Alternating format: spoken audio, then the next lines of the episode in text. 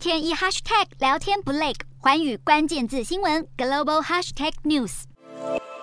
南韩军方在十号侦测到北韩疑似以多管火箭发射器向西部海域发射了两枚火箭，军方正在分析北韩这次发射的飞弹是属于例行训练还是武力示威。尤其南韩与美国的联合军演就要在下周登场，美国空军这次派遣 F 三五 A 战斗机前往南韩进行演练，而北韩军方也从本月开始展开夏季训练，因此外界对北韩针对性的低强度武力示威也有所预期。金正恩在就任国家领导人一年后，就进一步推动核试，让国际社会开始出现制裁动作。譬如联合国数据显示，二零一二年国际各界对北韩的援助资金达到新台币三十五亿元。然而，平壤当局频繁的武力示威，再加上金正恩以防疫为由封锁边境、拒绝援助，还有各国政府因为疫情财政紧缩等等，到了今年援助金额只剩下台币四千五百多万元，是十年前的百分之一点三，规模大不如前。